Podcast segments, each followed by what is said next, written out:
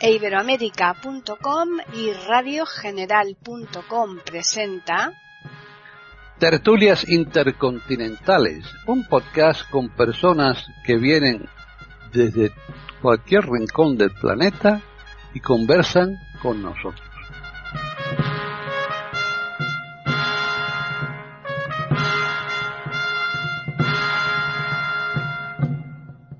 ¿Qué tal? Bienvenidos otro día más a Tertulias Intercontinentales en iberoamérica.com. Soy Paqui Sánchez Galvarro y hoy tampoco estamos aquí al completo, es que es muy difícil, ¿eh? La, la perfección absoluta es tan difícil de alcanzar que, que ni siquiera nosotros aquí en iberoamérica.com, en Tertulias Intercontinentales, eh, lo conseguimos siempre.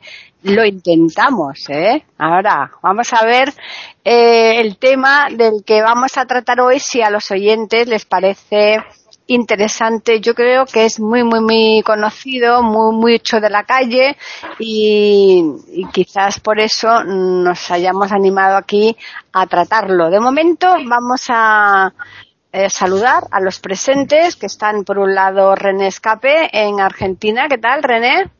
¿Qué tal, Paquita? ¿Qué tal? ¿Cómo andan los queridos este, oyentes? Un beso muy grandote a los queridos contertulios que estamos acá en la mesa y un beso grande para ti, Paquita. Un placer. Bueno, pues muy bien. Ahora nos vamos a ir a Italia. Por ahí está Devis Oneto. ¿Qué tal, Devis? Hola, muy buenas a todos. Como siempre, un placer estar con vosotros, con los contertulios de siempre, muy amigos y con la audiencia, por supuesto. Perfecto. Vamos a seguir ahora aquí en España con Hilario Alonso. ¿Qué tal? Pues muy bien, muy bien, encantado de, de estar aquí, como siempre, como todos los lunes. Las semanas. claro que sí. Y ya finalizamos hoy con eh, Jorge Muñoz, que está en Chile, con lo que ya nuestros oyentes se darán cuenta, se han dado cuenta perfectamente que la que nos falta es María Eugenia de Jara. Así que, ¿qué tal, Jorge? Hola Paqui, hola queridos amigos de esta tertulia intercontinental, eh, contento por estar con ustedes y con nuestros auditores. Uh -huh. Bueno, pues como yo comentaba al inicio, hoy vamos a hablar de un tema que el que más y el que menos de vez en cuando mmm, lo, lo, utiliza, lo emplea. Hay quien lo hace con mucha frecuencia, hay quien lo hace demasiado en eh, momentos que a lo mejor pues quizás no sean los más idóneos, pero bueno, de todo esto ya van a ser nuestros contertulios los que desgranen esta, esta temática. Vamos a hablar lo, de los tacos, de las palabras malsonantes, de las blasfemias, de, todo lo concerniente a ese grupo de palabras que eh, se utilizan permanentemente y yo creo que además en todos los idiomas. Así que vamos a comenzar con René.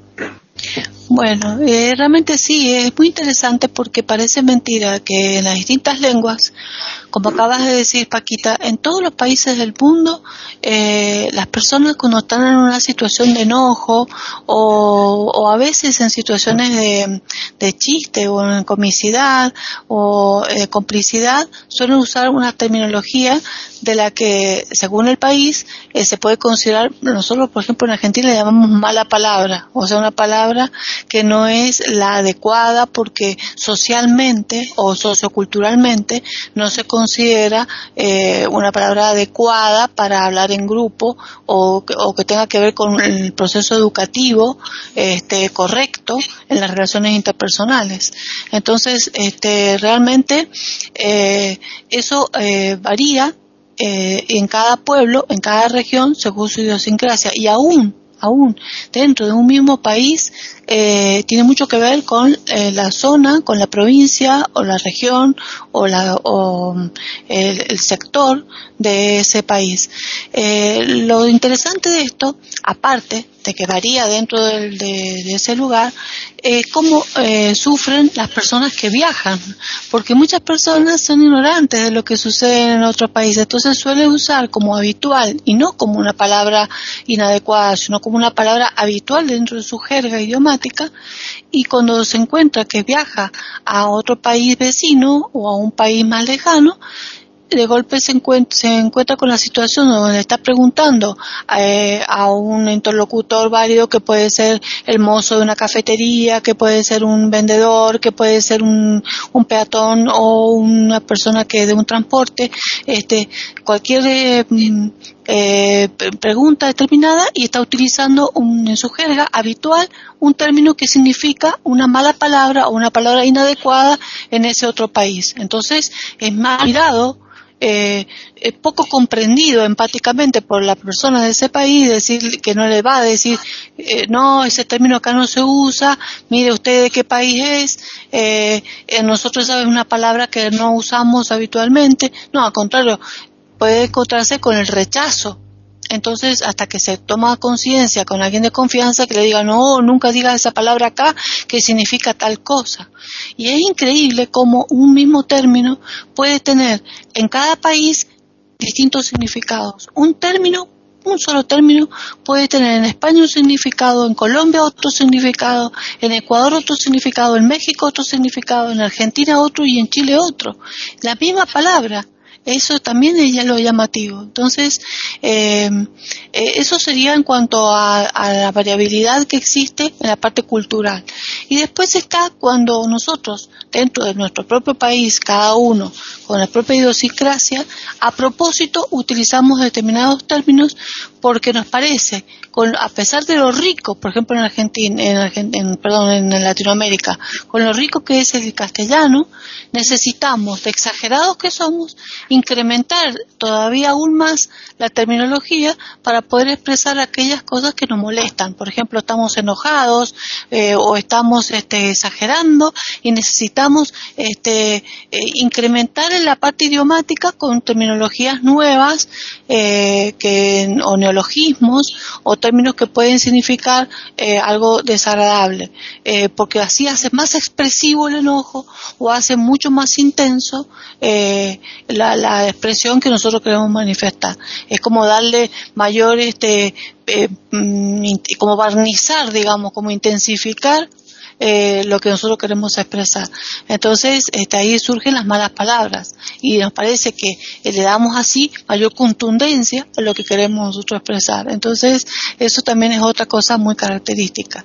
Y bueno, eh, quedo acá y dejo los lo que sigan comentando los otros temas. Bueno, es un tema muy interesante y es un tema que da mucho por pensar, en el sentido de que efectivamente, en cierto sentido, en cierta medida, es la manera de entender la ruta, el rumbo, el camino que está, que está empezando a hacer esa sociedad, mejor dicho, ya que ha llevado a cabo, es la sociedad en que vivimos. No es que yo sea un, un, un a mí las palabras me gustan, que quiero que tenga sentido unos tacos de vez en cuando, creo que les sirve a la gente para darle más fuerza al discurso que, que está haciendo. Así que yo no soy el que dice el catón censor, censor que os dice que, que no, que no hay que hacer eso, que no hay que hacer esto. Eh, yo puedo entender que de forma oral se pueda, se pueda caer en esta tentación en la que caigo yo muchísimas veces, de decir una palabrota para decir, pero ¿cómo es posible esto? ¿Cómo no se puede entender? ¿Cómo es posible que el gobierno y es un miércoles que no... Bueno, eso. Pero yo lo que no entiendo, por ejemplo, y luego creo que Hilario y Jorge se expresarán desde este punto de vista yo lo que no entiendo o que hago mucha más dificultad de entender es la palabrota escrita. Se encuentra bastante.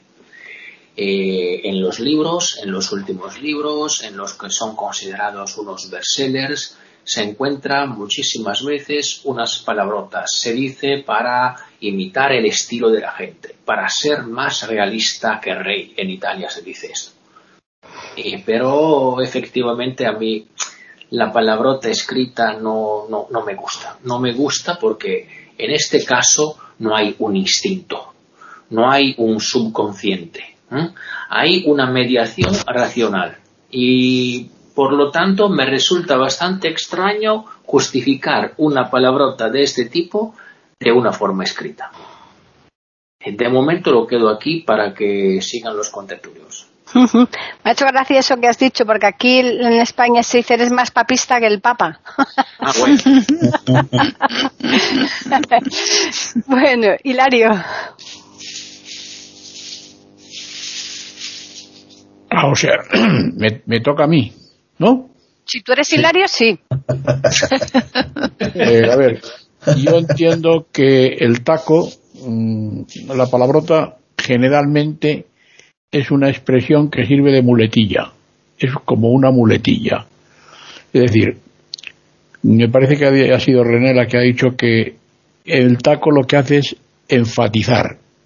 El taco lo que hace es eh, reforzar. Y el taco lo que parece que es puente entre, a veces, entre una oración y otra, o a lo mejor el taco es como una, en música decimos cadencia a la terminación de una canción, a la, a la forma de cómo termina una canción, decimos en música, ¿verdad? Una cadencia. Eh, aunque cadencia también tiene otro significado, pero bueno, pues yo creo que el taco es también termina una frase y entonces la terminamos con más fuerza.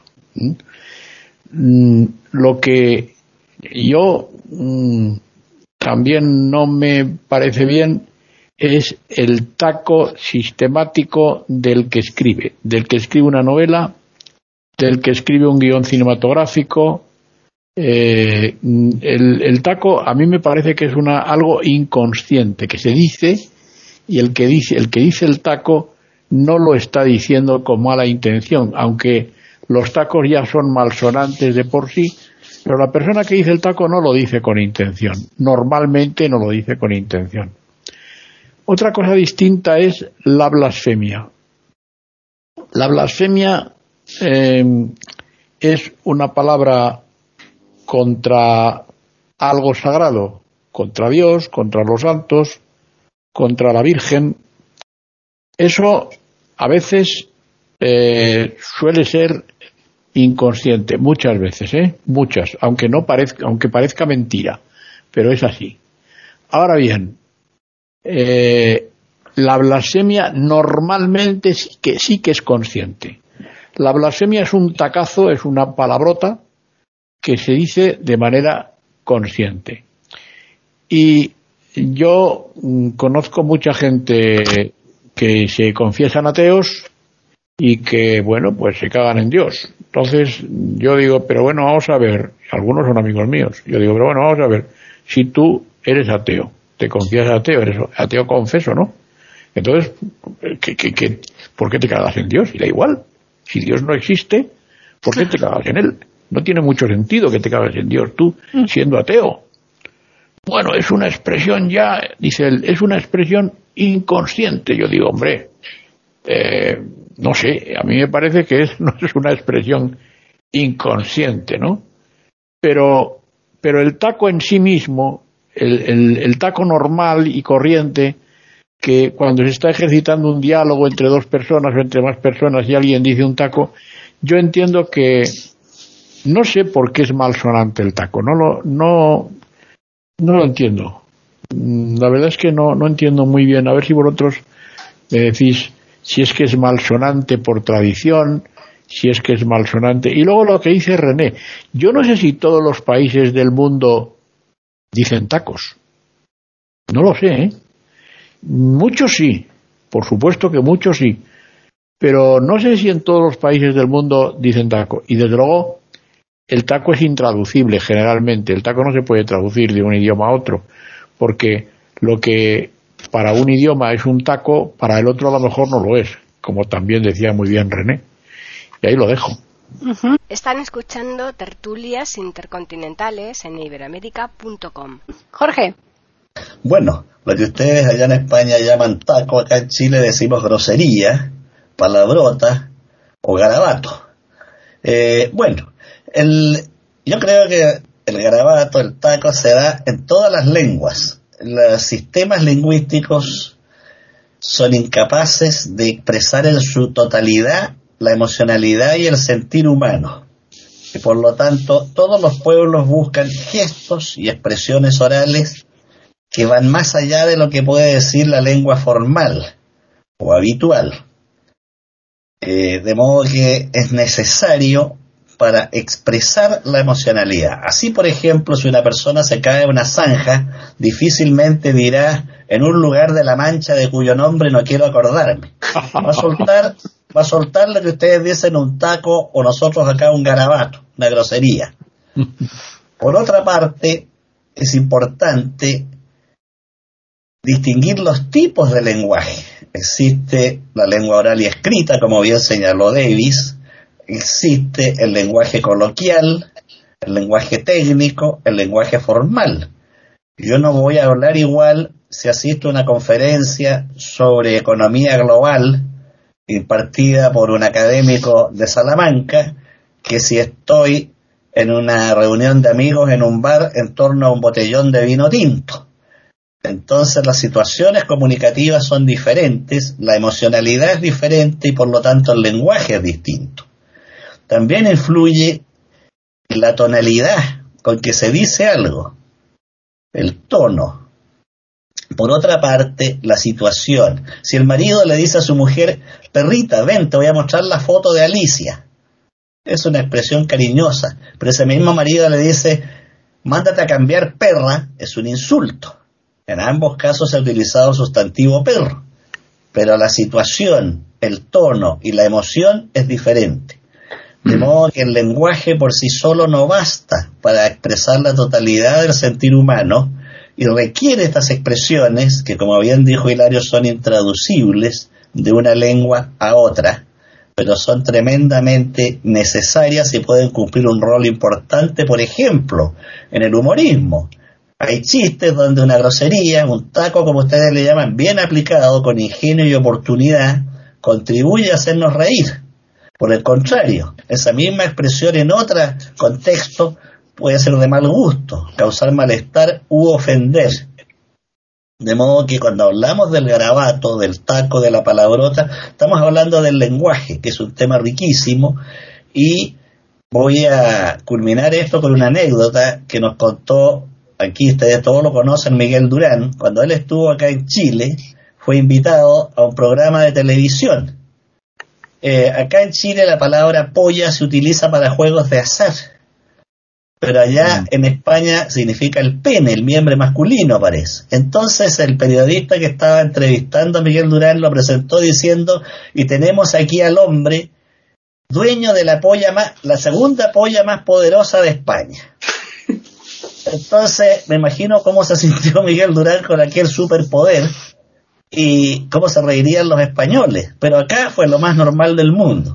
Entonces se da lo que decía René, como una misma expresión en distintas culturas adquiere una dimensión diferente. Y por el momento quedo aquí, Paqui. Efectivamente, eso nos, reímos muchísimo cuando nos lo contó. Pero eh, a, eso hay que decir que, por ejemplo, aquí en España, que vienen muchos eh, extranjeros, por ejemplo, futbolistas, ¿no? Eh, que son de, pues a lo mejor de, otros países europeos que no, no son de, no, tienen, no utilizan el español es curioso cómo a los dos días de, de estar aquí en España, las poquitas palabras que utilizan son tacos. ¿eh? Son las de, de, las primeritas palabras que aprenden, y eso, lo va, eso después nos lo dirá Hilario, de las primeritas palabras que aprenden son, suelen ser siempre tacos. Así que, bueno, pues eh, empezamos esta segunda ronda con René. Sí, es verdad. Eh, lo que pasa es que hay personas, eh, una vez eh, un eh, psiquiatra me, me, comentó que hay personas que tienen eh, tendencia eh, por un trastorno químico en el organismo, falta de determinadas sustancias, determinados minerales o oligoelementos, que tienen la necesidad imperiosa de decir malas palabras continuamente, o sea, palabras inadecuadas constantemente.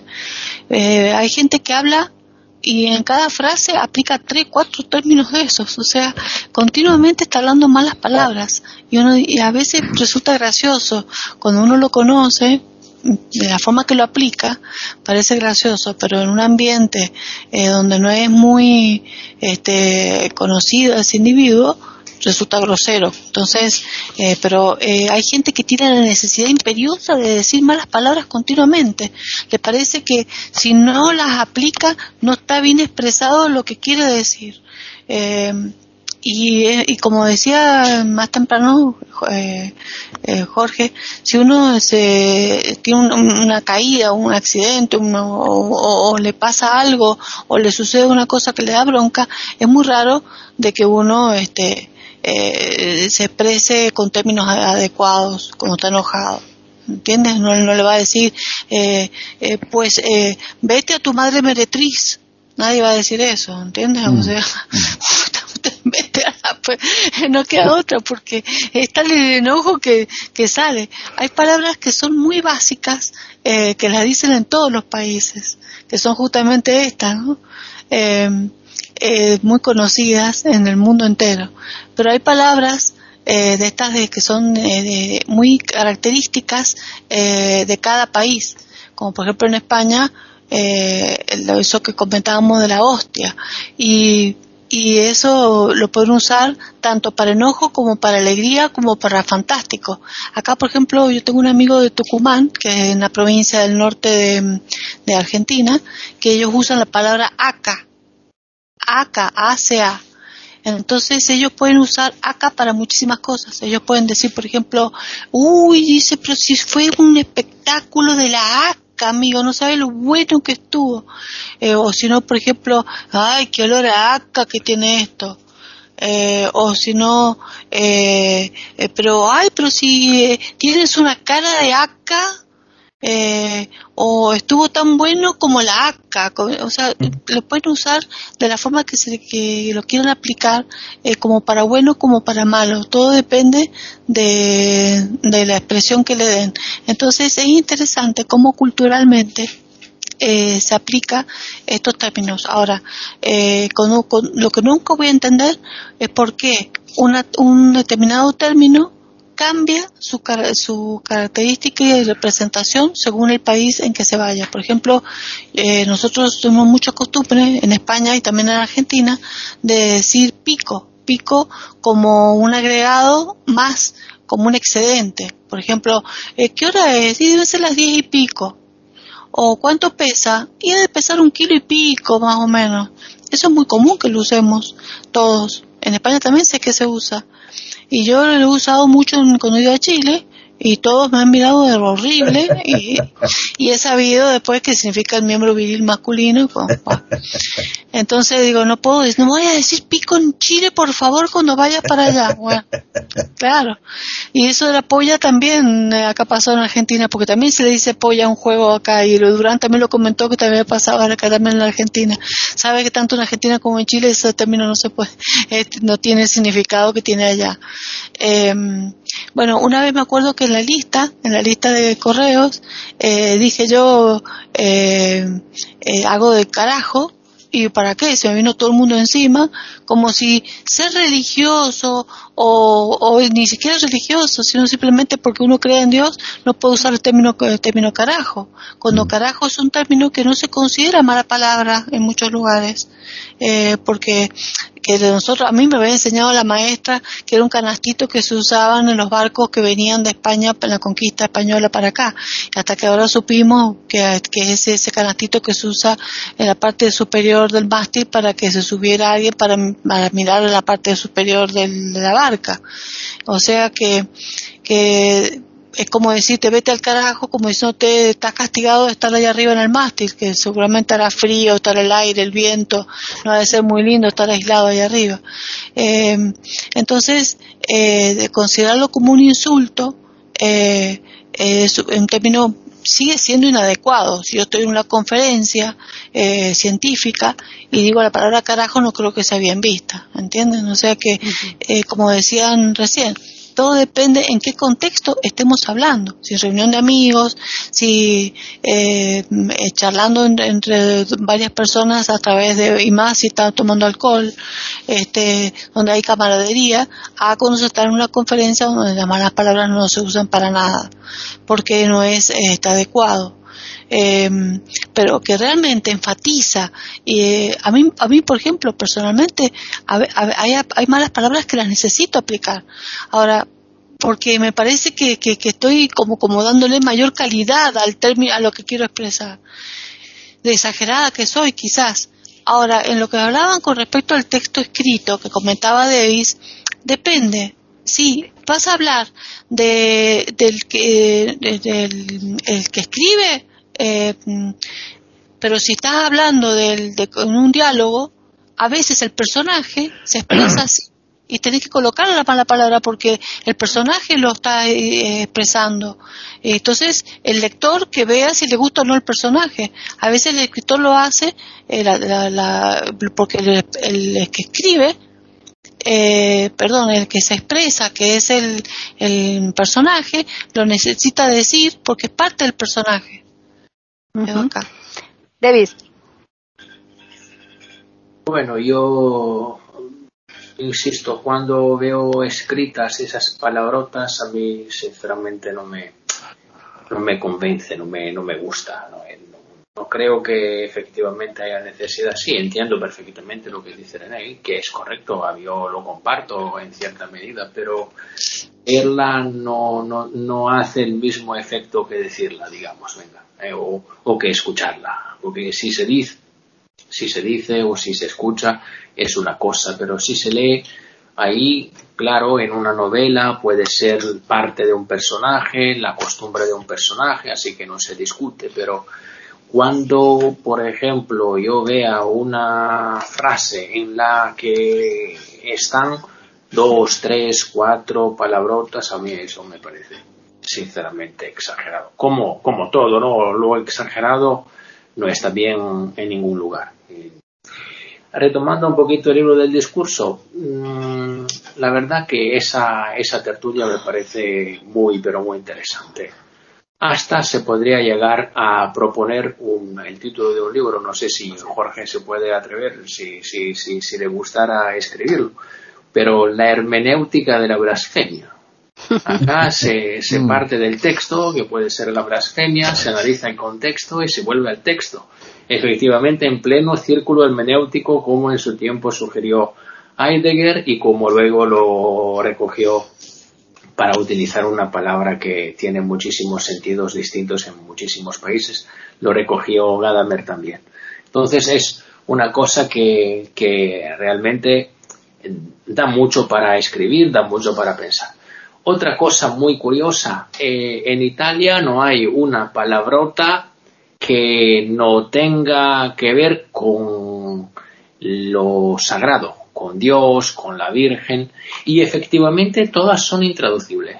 Yo no podría deciros una palabrota en, italiano que se pueda entender perfectamente en español.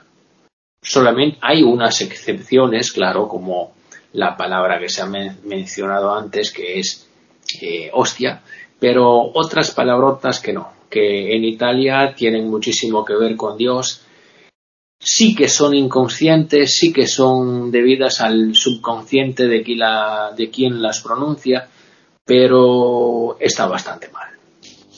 Está bastante mal porque, porque efectivamente, eh, no sé si unos italianos podrán escucharme, espero que sí, pero a, acostar, digamos, asimilar a Dios a un perro o, a un cerdo o a una cosa de este tipo, que son las, las palabrotas que existen en Italia, no da mucho, no da mucho gusto, no, no, es bastante desagradable, digamos.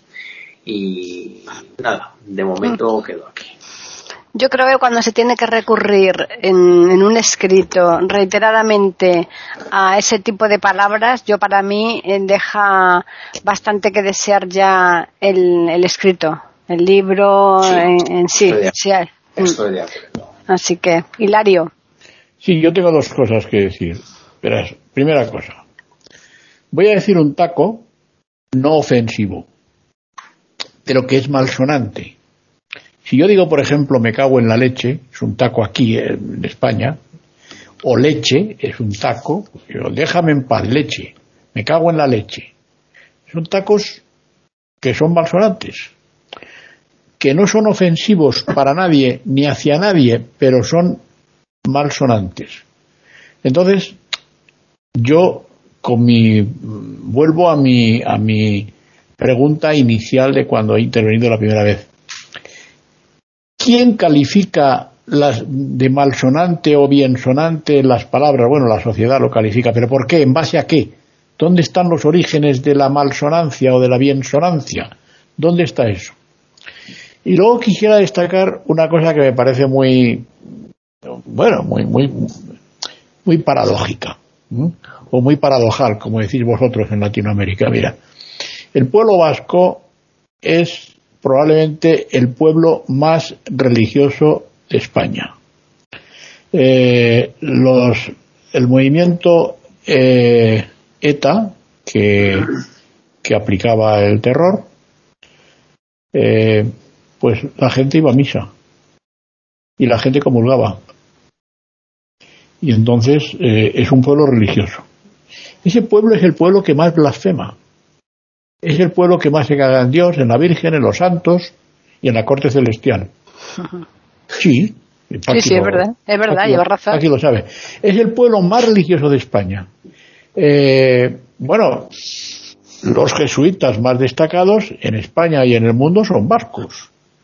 Eh, el padre Arrupe ha sido mm, general de los jesuitas y es vasco. Eh, San Ignacio de Loyola, vasco. San el fundador, San Francisco Javier, es vasco. Pues Navarro, pero es que los navarros son los auténticos vascos. De eso podemos hablar un día, si os parece bien. Lo que pasa es que es, un tema muy local y a lo mejor no va, no va a trascender, pero bueno. Pero em, no sé, eh, es el pueblo más religioso de España, uno de los pueblos más religiosos del mundo, por lo menos formalmente hablando, en cuanto a comulgar, a orar, a, ir a misa, a procesiones, a cosas de estas, que además es profundamente religioso. Es el pueblo más blasfemo de España, el que más blasfema. No os podéis imaginar cuando se enfadan la emprenden contra toda la corte celestial, sin problemas. Y a lo mejor acaban de salir de misa. A lo mejor acaban de salir de misa. Entonces, yo entiendo lo siguiente. Cuando yo estoy blasfemando, estoy eh, insultando mm, a Dios, a los santos, a la Virgen, eh, a lo religioso, a lo sagrado. Vale. Eh, y estoy eh, probablemente, bueno, seguro estoy haciendo algo que no es correcto. Cuando digo un taco, ¿dónde está la malsonancia? ¿Dónde está? Por ejemplo, la polla que dice que habéis dicho vosotros que es una gallina en España es una, gallina bebé, una gallina pequeñita. También se llama polla o pollita, que es el femenino de pollo, pero que además es una gallina pequeñita, es una bebé, es una gallina bebé, polla. ¿eh? Y la polla es el pene, en España, claro. ¿eh? Entonces, ¿por qué yo no puedo llamar al pene polla? ¿Por qué? ¿Dónde está? Eh, es un taco. Si yo digo, mm, bueno, a veces dice la gente, no me toques la polla. Dice la gente, ¿no? Bueno, eh, entonces es, una malsonancia. ¿Por qué? Ahí me quedo. No, pero es que claro, es que se da mucho, ¿no? Como eh, una polla como una olla. Es que aquí se da mucho. aquí, hay, cantidades. Sí, sí, también eh. es una mal, también es una malsonancia. Si por ejemplo René dice carajo, mm es una malsonancia. Pero si René dijo, si René dice, por ejemplo, esto es un carajal, un carajal es un fiasco, un carajal es un estropicio, mm. un carajal es un escándalo, un carajal es un lío. Ah, esto es un carajal, Eso, eso ya no suena mal. Aquí hoy nos, aquí nos convendría decir, Hilario, hace, eh, cuando el grajo vuela abajo, hace un frío del carajo. Sé que estamos a 40 grados. Sí, sí. ¿David? Sí. Así que refrigeramos así. Jorge. Están escuchando tertulias intercontinentales en iberoamérica.com. Bueno, eh, Hilario señalaba cómo se utiliza la palabra polla para designar al miembro masculino. Acá en Chile hay estudios que señalan, es curioso, ¿eh? cómo el pueblo inventa términos para referirse a los genitales masculinos y femeninos. Aquí en Chile se calcula que hay alrededor de 150 vocablos populares para designar al miembro masculino. Una cifra enorme. Es indudable que el lenguaje, sobre todo el lenguaje oral, se ve enriquecido o distorsionado según la situación y el momento. Acá en Chile tuvimos un famoso ciudadano de Venezuela que tuvo enorme importancia en nuestra cultura.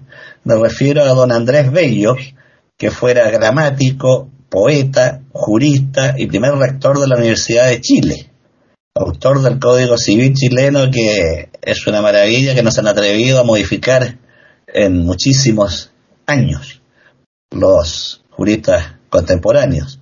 Se cuenta una anécdota de don Andrés Bello, que tal vez puede ser inventada, pero que es extraordinariamente ingeniosa en cuanto a cómo opera el lenguaje. Se dice que en cierta ocasión, la esposa de don Andrés Bello lo visitó de manera intempestiva, sin aviso previo, en su oficina en la universidad. Abre la puerta, entra y lo primero que vea es a don Andrés abrazado con la secretaria. Entonces dice, Andrés, estoy sorprendida. Y él se da vuelta y le dice, no, tú estás asombrada, el sorprendido soy yo. Eh, claro. Entonces, ahí vemos cómo el lenguaje opera, cómo el cinismo del personaje en situación tan complicada lo lleva a salir ingenioso y rápidamente de la situación. En cuanto al problema que planteaba Davis y René del lenguaje y la grosería, la palabrota en la literatura, uno de los grandes problemas que enfrenta todo escritor son los diálogos de sus personajes. Cómo estos pueden reflejar la realidad y al mismo tiempo parecer creíbles. Jorge Luis Borges ideó un truco bastante sencillo. Situó todos sus cuentos y personajes en épocas pasadas, anteriores a su generación. Y entonces dijo, de este modo nadie puede juzgarme, oiga, ese personaje que puso ahí no pudo hablar así, porque ni usted ni yo sabemos cómo se hablaba 100 años atrás en la calle, de manera exacta. Solo tenemos indicios. Gabriel García Márquez fue más lejos. Con la personalidad especial que tenía, propuso eliminar los diálogos de la novela y el cuento. Afortunadamente no lo hizo en sus obras, no llegó a hacerlo, pero lo propuso pero concuerdo con Davis que una obra cargada de palabrotas y groserías se torna molesta y refleja la falta de talento de su autor. No cabe duda que ahí puede haber situaciones, escenas en que si el personaje es un maleante, de baja estofa, no puede hablar como un académico. Claro. Pero con ingenio se puede insinuar la situación sin caer permanentemente en la grosería y no es casual que cuando uno lea a los grandes autores, de verdad, no las toneladas de basuras que circulan hoy día con gran venta, no apelan a este elemento de la grosería o la palabrota de manera permanente y constante, porque no es necesario. Incluso la llamada novela negra, cuyo padre es eh, Samuel Dashiell Hammett, árabe norteamericano, donde abundan los pistoletazos, puñetes y patadas, no hay palabrotas en abundancia. Y las que hay son bastante suaves. De modo que el talento puede resolver ese problema y por el, en cuanto a la blasfemia ya entramos a otro tema que podría dar lugar a una tertulia. Ya no estamos en presencia del garabato popular, del hombre de la calle que suelta estos tacos, sino una expresión cargada de intención contra una imagen, contra una institución, contra un símbolo. Entonces ahí entramos a otro tema que podríamos tratar más adelante. Por el momento quedo aquí. René. Sí, eh, justamente me iba a decir lo mismo yo que dice Jorge, que la blasfemia es otra cosa muy diferente, porque la blasfemia es ya atentar contra la creencia y es una falta de respeto a aquellos grupos humanos que tienen eh, determinada fe. Entonces, este, mm, a insultar a, personajes religiosos o a figuras religiosas eh, que tienen que mucho que ver dentro de la, de la religión o de la creencia de un grupo humano, cualquiera sea esta, me parece una falta de respeto ya eh, no como grosería ni nada, sino una falta de respeto directamente a, a toda una comunidad religiosa que eso me parece severo, ¿no? Eso me, parece eh, una cosa bastante grave, hasta imputable podría ser inclusive. Eh, ahora, eh, las personas que tienen este eh, mm, evidentemente una necesidad de decir eh, palabras desagradables o palabrotas continuamente también tiene que ver con la cultura y la falta de educación. ¿Cuántas veces hemos hablado nosotros acá en, este, en estas tertulias intercontinentales sobre la educación? Si uno está bien formado y educado, si son familias educadas y si la escuela también contribuye en la educación, puede corregir a aquellos chicos. Porque hay una cosa que es muy importante que quería recalcar, que los padres eh, tienen ciertas costumbres eh, de decir malas palabras eh, porque enfatizan una expresión determinada que la aprendieron a lo mejor en la adolescencia y se les pegó y les quedó, son padres jóvenes y no se dan cuenta que tienen un niño pequeño y que el niño pequeño va a repetir porque imita. Entonces, así como aprende papá, mamá, leche, vaso, tutú, autito, gato, perro, también dice esa otra palabra. Y después, eh, si son padres inteligentes, tratarán de no darle importancia a la palabra que dijo y de distraerlo con otra cosa y no repetirla más. Cuando no la repitan más, el niño la va a dejar de decir. Ahora, hay, hay familias que hacen lo mismo que hacen con el loro, con la catita que tienen en la casa, que cuando dicen una mala palabra la festejan. ¡Ay, les encanta enseñarles malas palabras a los loros en las casas! ¿Te han visto? No sé si a ustedes les pasa lo mismo. Pero que hay casas donde el loro insulta y a la gente le causa una gracia impresionante a eso. Lo mismo le pasa que cuando un niño chiquito tiene un año y medio, dos años, y dice malas palabras, y, la gente se, todo ja, ja, ja, todos se ríen. Entonces, si el niño ve que la familia le festeja, o los amigos del padre o la madre festejan la mala palabra, el niño la seguirá repitiendo. Y eso forma, va formando a un humano realmente con una mala educación, o una falta de educación, o una falta de cultura.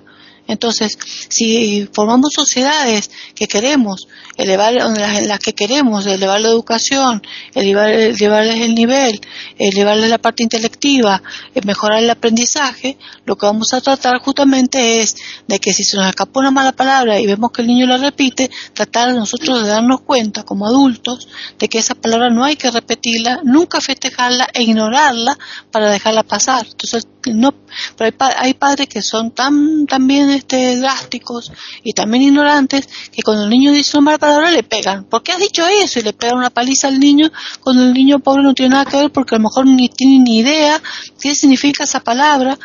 ¿Qué, qué, qué dijo? Dijo simplemente lo que escuchó de sus padres, de los mayores, o lo que escuchó en la televisión, que últimamente la televisión no tiene filtro. Entonces, este, eh, por eso, no, o cualquier otro medio de difusión. Por eso hay que tener mucho cuidado con la lectura que llega a los chicos, con internet, con los medios de difusión, con este, qué es lo que escuchan los chicos, qué se habla delante de los niños, los padres que se pelean delante de los chicos y se insultan y se agreden, eh, o cuando se viendo el partido de fútbol y se dicen malas palabras, eh, cuando ven un futbolista que metió la pata, que no hizo una, una, una acción futbolística que fuera adecuada y entonces darse cuenta que tienen alrededor niños y si desde niño queda grabada la mala palabra, el niño lo va a repetir, va a formar parte de su léxico. Entonces después lo va a repetir en la escuela y lo que queda mal es el hogar. Y después el castigado es el niño, el adolescente. Y así como las malas costumbres en la mesa, las malas costumbres protocolares comunes sociales. Eh, eh, hay tantas costumbres que nosotros tenemos en la sociedad. Por ejemplo, no se debe tirar un gas, no se debe eructar, no se debe bostezar delante de las demás personas, porque eso es mala educación, ¿no es cierto? No se debe tampoco decir malas palabras ni hacer ciertos gestos eh, gestualmente que en público quedan mal. Entonces, así, dentro de las normativas educativas para ser una persona que vive en sociedad, hay reglas reglas y normativas que son comunes en la sociedad y las palabras estas, estos tacos, forman parte de todas esas normativas que tienen que ver con el protocolo social.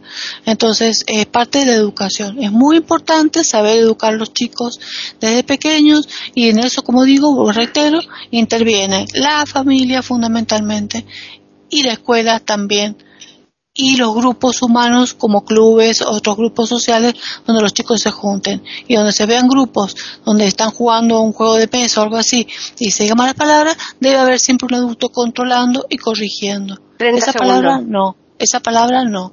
Y listo, y punto, y, y colaborar, porque los niños, los jóvenes, son nuestra sociedad futura y no somos, son responsabilidad de todos nosotros. Todos somos responsables por la juventud de este mundo.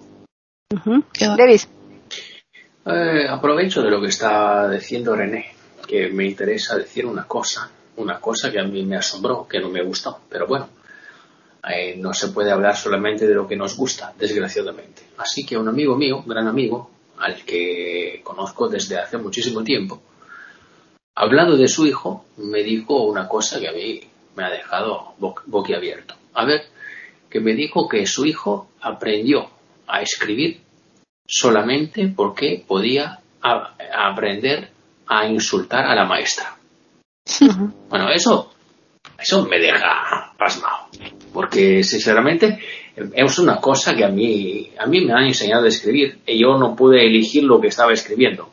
Me dijeron que hay que escribir la mamá, eh, que sería la, la mamá, va a casa, se va a la casa. Bueno, eso en italiano y en español se parece mucho. Y así que yo aprendí a escribir así, así, perdón, y no, no podía elegir lo que tenía que escribir. Pero cuando ese niño se dio cuenta de que escribiendo podía insultar a la maestra, bueno, que estaba contentísimo. Contentísimo y que aprendió a escribir para insultar a la maestra.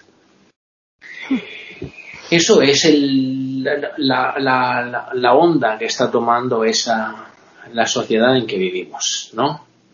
Es una sociedad que no tiene ningún cuidado del lenguaje.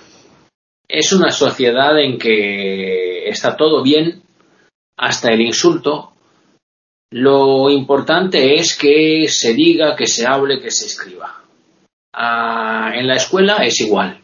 No es importante que los alumnos aprendan, pero que sepan hablar, que sepan escribir. Bueno, que si no aprenden, ¿de qué hablan? ¿De qué escriben? Ese es el tema.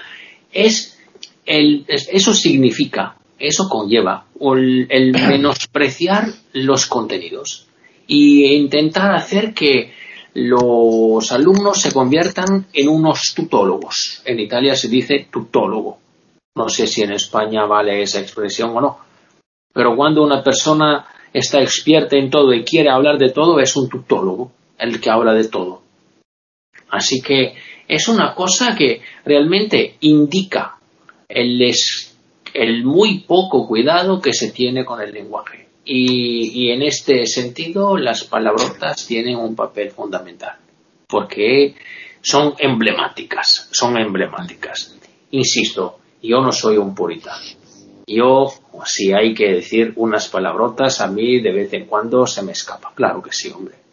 Claro que yo soy humano. Claro que no digo que hay que ser perfectos.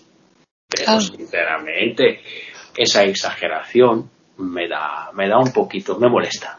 Digo la verdad, os digo la verdad, me molesta bastante. Quedo aquí. Bien. Eh, Hilario. Bueno, eh, ¿se oye, no? Sí. sí. se oye. En España, un tutólogo, la traducción libre, porque es intraducible, sería un cantamañanas. O un tocapelotas o un gaitas. Eso sería un tutólogo, eh, totalmente cierto. Eh, eso sería un tutólogo, el que quiere hablar de todo. El que sabe de todo, ¿no? Claro, eso es.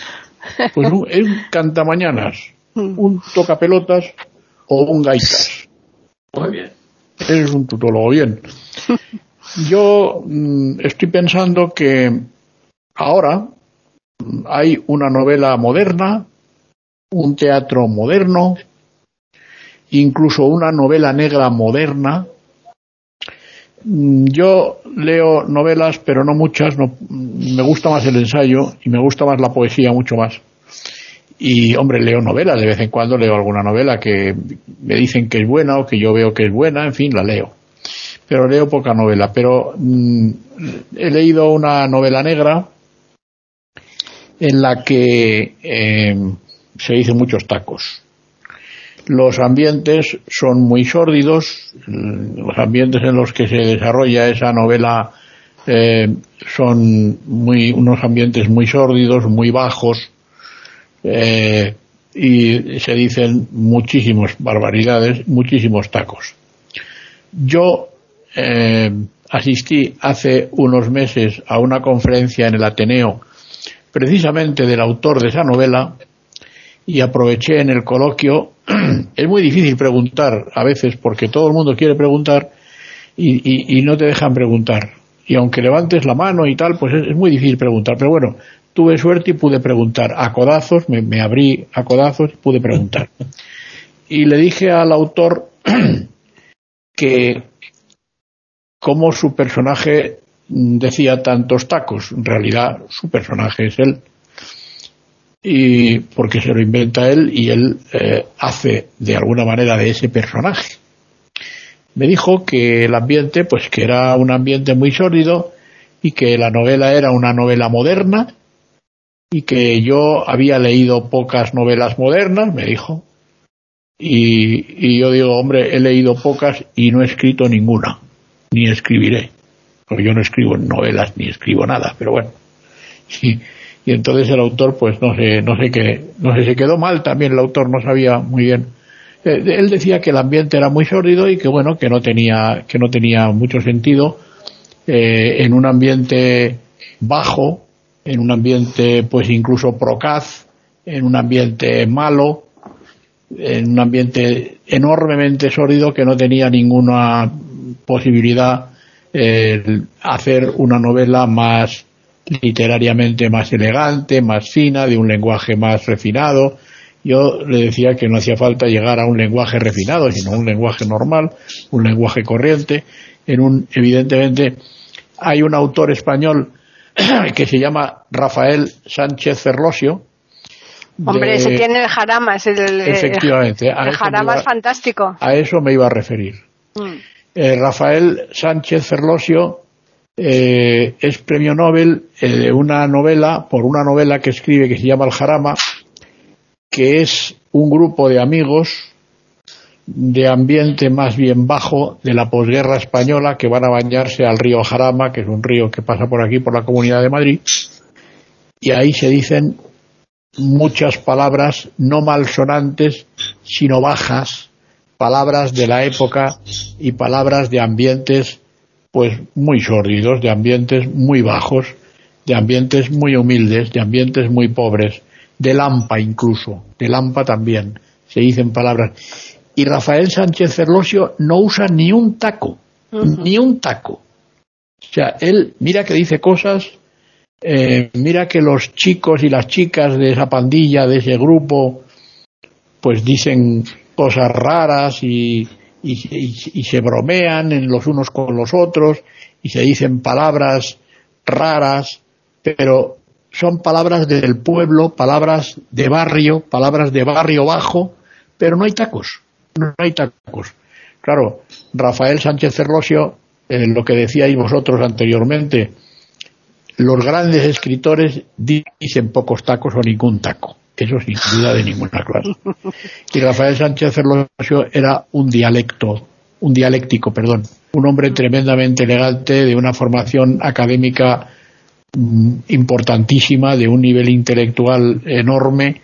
Pero os voy a decir una cosa, hay muchísima gente culta, de gran nivel intelectual, de gran formación académica, que dice muchísimas palabrotas, escribiendo, hablando, en tertulias con, con, con cualquiera, que dice muchísimas palabras y hasta alguna que otra blasfemia. No lo entiendo. Están escuchando tertulias intercontinentales en iberoamérica.com. Bueno, pues ya finalizamos con Jorge. Bueno, no hay que olvidar que la lengua, el lenguaje, es un fenómeno vivo que está en permanente construcción y reconstrucción. Se construye en la calle, en la escuela, en las ferias, en las discotecas, etcétera.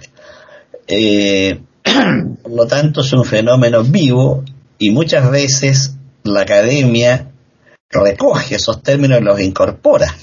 Acá en Chile hay un garabato o taco, como ustedes le llaman, de uso habitual que es el huevón, pero de un uso tan masivo que cuando uno escucha a dos jóvenes hablando de cinco palabras, entre comillas, normales, habrán 20 huevones entre medio.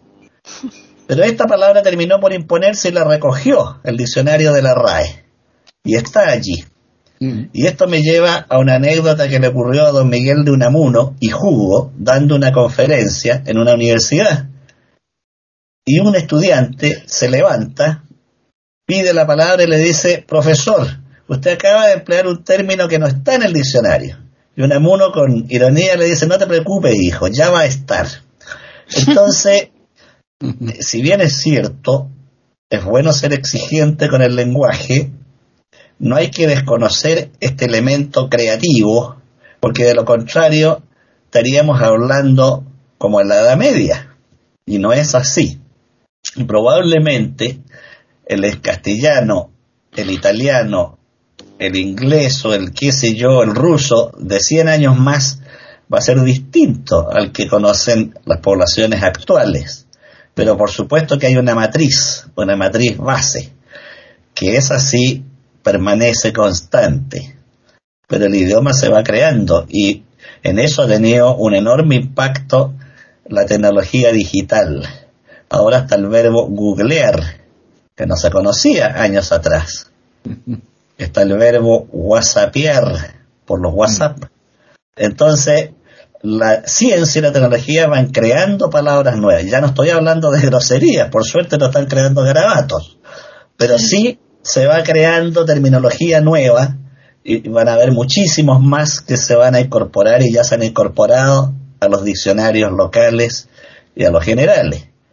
Entonces, eh, no es necesario efectivamente el garabato, salvo, como le decía al principio, y todos concordamos, en aquellas situaciones emocionales en que se requiere una expresión que rebase el lenguaje habitual para poder desahogar la emoción o el sentimiento de que se trata. Y por el momento quedo aquí, Paqui, para ceder la palabra. Bueno, yo creo, si queréis hacer una ronda de resumen, eh, si lo consideráis, y si no, pues daríamos ya por finalizada esta tertulia. ¿Qué pensáis? ¿Queréis hacer una ronda? Yo ¿Sí? agregar, sí, pues, agregar un poquito acá lo que decía justamente él, que como latinoamericano también y país vecino, eh, eso en la década del 70, todos los adolescentes terminaban como muletilla en la palabra huevón. Entonces, al último ya no era huevón, sino que era wom, wom. Entonces, eh, ¿cómo estás, Juancito? ¿Qué decís, Wom? Bien, vos sabés que el otro día, Wom, el profesor Wom, y así, todos no podían hablar si no estaban, ahora, ahora es boludo eh, también ah, el término. Sí, sí, y aquí este, también. Sí. Che, ¿qué haces, boludo? ¿Cómo te va, boludo? Che, boludo, ¿sabes que el otro día no sé lo que pasó? Escuchame, boludo. Eh, cuando y, y, y, no, no, se, no pueden evitar de decirlo y es inconsciente. Entonces, este, eh, eh, también coincido con lo que dice él de chatear, googlear, este, todas estas palabras nuevas que whatsappear, todas estas palabras neologismos que van surgiendo, este, porque la lengua tiene que tener su transformación, porque el hombre no siempre queda estático.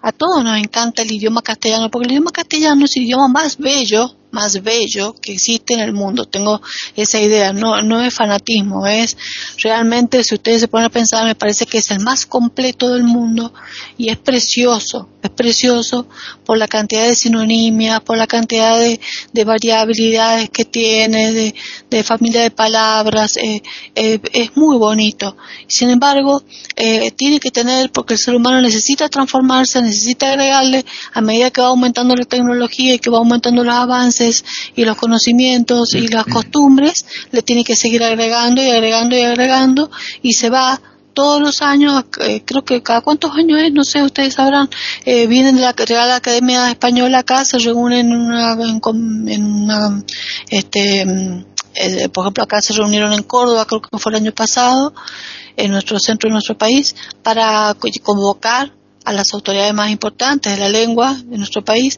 para ver qué palabras nuevas se podían agregar y podía admitir la Real Academia Española.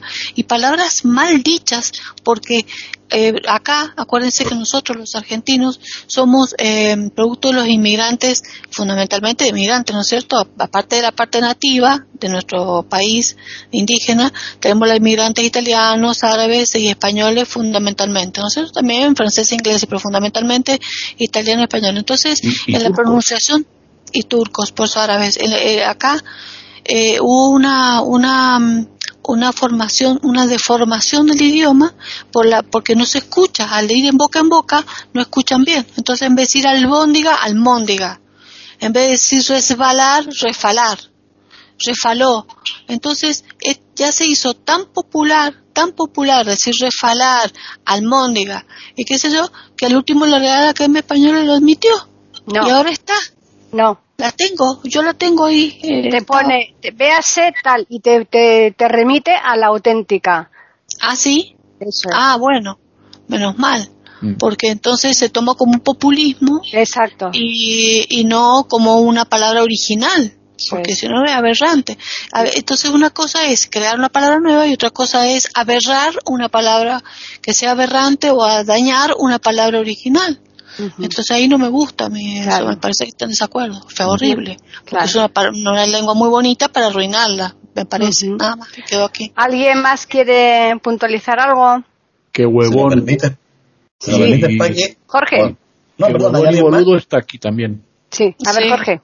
Si me permite, para rematar, yo quiero recordar que es interesante observar que el refranero popular no contiene garabatos ni groserías, ni tacos, y viene del pueblo sí contiene ingenio y sabiduría, y eso es muy eh, bueno tenerlo en cuenta. Desde luego, me parece fenomenal esa puntualización que has hecho. Hay otra palabra que, creo que se ha incorporado, no lo sé, no lo he mirado, pero desde luego se utiliza muchísimo y ya no es mm, de, no ha provenido de, de la tecnología y tal, sino por ejemplo del fútbol, como es encimar. Mm. ¿Eh? Cuando se caen encima, eh, o oye, que es fulanito se ha encimado y tal. Eh, eh, yo no sé ahí subió en la cima, subió a la cima de fulano. encimar, caer, caerle encima tal, pues oye, pues es el encimar. Yo, pero, lo utilizan muchísimo en los partidos de fútbol aquí, ¿no? Hilario, tú lo habrás oído tropecientas mil veces. Sí, pero no sé si está admitida en el es, Por eso digo que yo no lo sé, no lo he mirado, ¿eh? pero desde luego lo utilizan exageradamente. bueno. La espalda del sujeto que está en tierra reemplaza la cima del monte, la cima cumbre.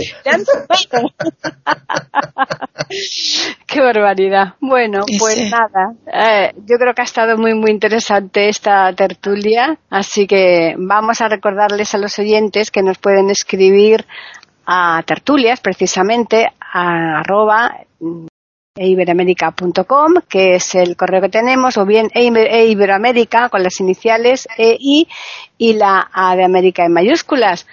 Eh, os agradezco como siempre el que hayáis estado aquí. Una tarde tan calurosa y por otro lado tan fresquita como la está padeciendo René y Jorge, ¿eh? Sí. y, a los oyentes, pues nada, el que nos sigan semana tras semana aquí en iberoamérica.com para escuchar las tertulias intercontinentales que les preparamos.